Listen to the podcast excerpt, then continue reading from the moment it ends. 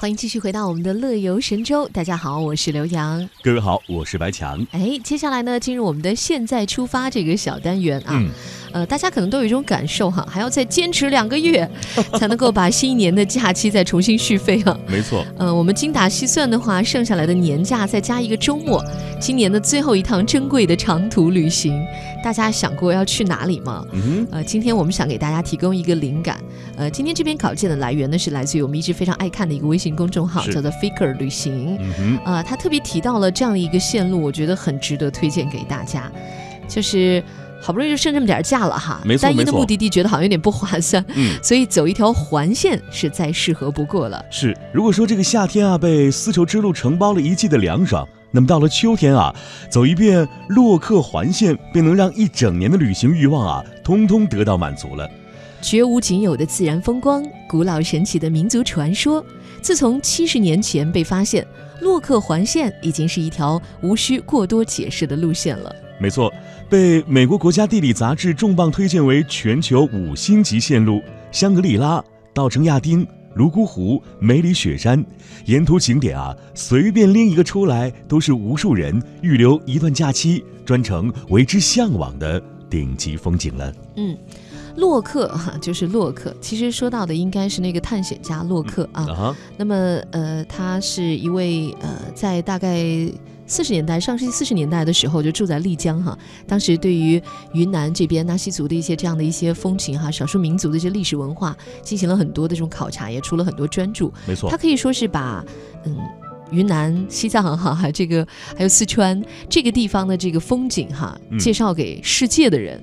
那么它的这条线路呢，我们说这条洛克环线也是在驴友圈里头非常有名的一条线路。没错，没错。这一条路线就跨越了云南、西藏和四川这三个地方，而且把三种截然不同的风情可以一次性的看个够。更何况就是一年之中啊，没有任何一个季节像秋天一样能够诠释这个洛克沿途的风光。我们一提到这个洛克的景色有多难以拒绝呢？你看，像还未开播、热度不降反升的《爸爸去哪儿六》的这个放出了剧照。他们说，像陈小春啊、耿乐等爸爸带着宝贝啊现身稻城亚丁的机场，迫不及待的呃就开始了视觉的亲子之旅了。嗯，还是挺厉害的。因为前两天我还关注了一下关于稻城亚丁那边哦，其实景色是绝美的，但是呢路线也是比较艰苦的啊、尤其是去亚丁的话，可能要啊徒步，在高海拔要徒步大概七八个小时。是，要看看你自己身体够不够好，呃，不过也可以浅尝辄止哈，我们只嗯是不要走那么高难度的路线，但这条线路还是有很多值得看的。那我们赶紧哈跟大家来说一下，首先我们第一个要跟大家介绍的就是这条环线的云南篇。嗯哇，嗯、大家可能印象当中云南就是什么四季如春啊，哈特别温暖的那个样子。啊，但是实际实际上啊，如果你离开昆明、大理、丽江这三个地方，云南其实藏着让你意想不到的四季的精彩。比如说秋天的云南，就可以收获很多神圣而又绚烂的秋景。是我们要给大家介绍的第一个景色就是梅里雪山啊。有人说它在这个玉龙雪山面前啊也逊色，在藏民的心中啊，梅里雪山呢是不可以征服的神山，国家也明令禁止攀登。来到这里啊，你必须看一次日照金山，清晨云雾三区，阳光洒在峰间，会让你感叹梅里雪山的无限神圣。对无限神圣。那如果天气晴朗啊，透明度高，能够看到主峰的卡瓦伯格。呃，更正一下，就卡瓦伯格没错，啊嗯嗯。呃，而最佳的观赏点呢，则是在飞来寺哈周边呢，还有功能比较齐全的这种旅游设施。是呃，其实完全不用担心食宿。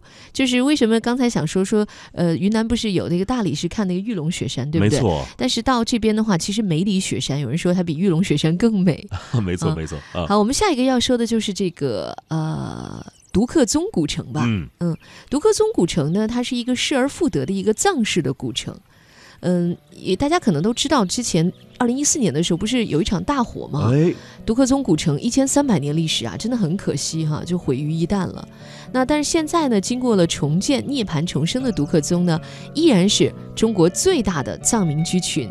呃，像香格里拉的普达措国家公园，它是自然美景哈，嗯，但是浴火重生的独克宗古城呢，就是一个让人心生震撼敬仰的人文魅力的地方。看过了梅里雪山啊，白马雪山的惊喜程度或许啊会降低不少。那么实则呢，这里也是一个面积庞大的保护区，它与梅里雪山隔着德钦县城遥遥相望，让人分不清究竟是云还是雪的连绵雪峰，让人仿佛美的置身于瑞士的雪山脚下。嗯。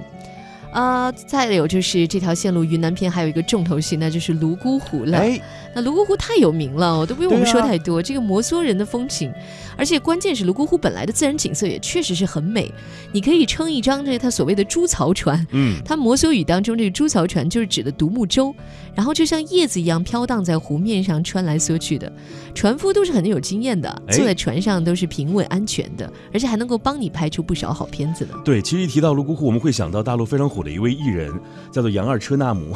把他都当成艺人了是吧？没错，对他原来以为是自己是个作家，啊对，算是一个名人吧。啊，呃，也是呃从泸沽湖边走出来的摩梭女儿是吧？哎也没错算是最知名的一位摩梭女儿了。嗯哼，好，我们说完了这个云南篇呢，呃，我们呃再跟大家分享一下这个四川篇吧。就是这个在这条陆客环线当中呢，会经历到四川，但是我们说四川啊，其实就是川西，真的是一个景色非常美的。那如果说一般提到国内说赏秋景去哪儿的话，那肯定就是川西了。没错，单单一个稻城就会引来无数人。呃，那么常规线路可能你需要一周哈或者更长的时间才能去到稻城。如果大家走这个陆客环线，可能顺路就能够去看一下。那么一一定要先说到就是这个稻城亚丁是啊了。嗯有人说这个稻城亚丁呢，就是水蓝星球上的最后一片净土了。这里美的是太过于梦幻了，看见它的第一眼啊，仿佛就坠入到童话世界当中。都说呢，绝赞的自然风光藏在人迹罕至的地方。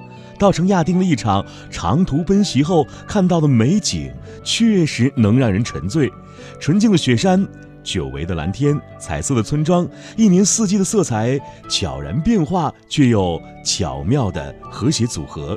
甚至啊，连天气呢都格外的眷顾这片土地，一只眼一直是晴朗又明媚，随时随地啊都准备倾斜下来的阳光，一不小心就晃到了你的眼前。夏天呢，一汪水蓝色的湖水，瞬间就浇灭了心头的焦躁。到了秋天，周围的植被啊，被再变换出油画般的质感，仿佛那是上帝的调色盘。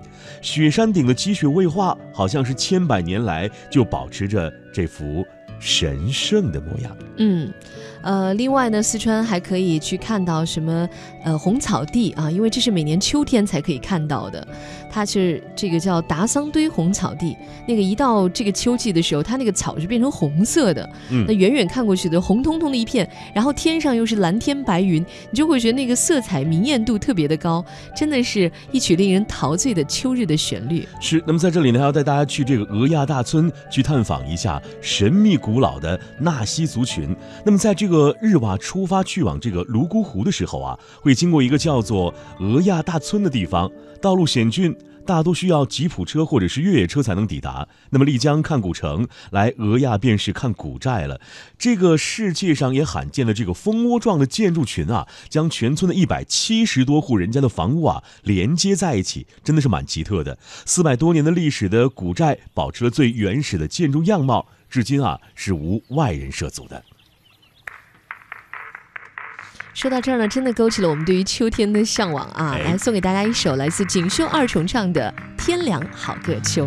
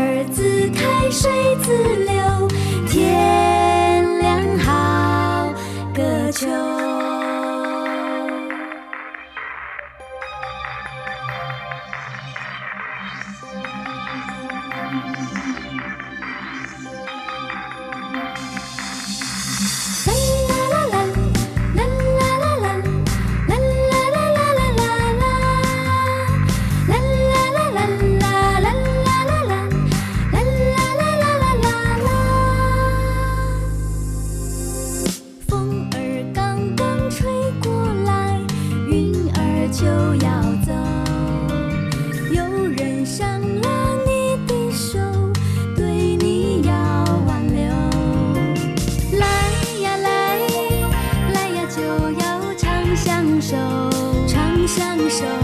走呀走，总有相逢的时候。